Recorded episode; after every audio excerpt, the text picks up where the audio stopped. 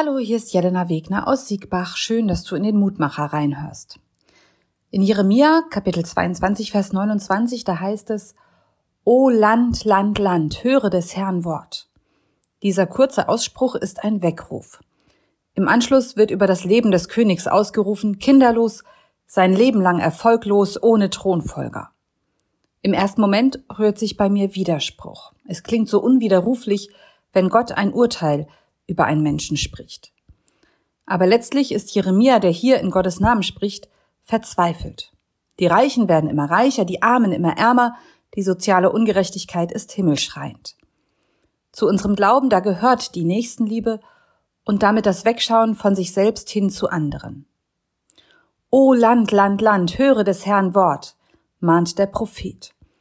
Auch wenn diese Worte drohend klingen, Jeremia rührt damit das Gewissen der Machthabenden an. Er setzt sich ein für Recht und Gerechtigkeit und erinnert an Gottes Liebe zu den Schwachen. Am Ende will es in Jerusalem keiner hören und die Stadt geht unter.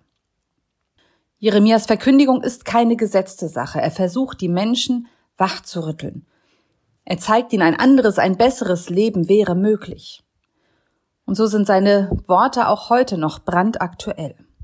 Was wir heute brauchen, das ist Gottes scharfes Wort in dieser Welt, denn es gibt noch immer viel Ungerechtigkeit und viel Leid.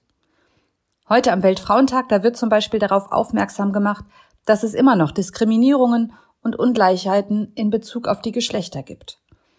Aber auch das erneute Bootsunglück Ende Februar im Mittelmeer mit um die 70 Ertrunkenen, das zeigt, wie groß die Schieflage auf unserer Welt ist. O Land, Land, Land, höre des Herrn Wort, ruft Jeremia aus. Ich glaube, Gott sieht mit Entsetzen auf uns vergleichsweise reiche Menschen, die wir uns um unsere Urlaube sorgen, während andere verhungern und ertrinken. Deshalb möchte ich euch Mut machen. Schaut hin, hört hin, schaut auf die Schwachen und verschließt eure Herzen nicht und erhebt immer wieder eure Stimme. Und nun lade ich dich noch ein, mit mir zu beten. Guter Gott, manchmal da kannst du zornig werden. Die Menschen dieser Erde sind alle deine Kinder. Du hast sie alle geschaffen. Jede und jeder einzelne liegt dir am Herzen. Hilf du uns, die Nöte der Welt wahrzunehmen, gib uns Kraft, Verantwortung zu übernehmen, wo es uns besser geht als anderen.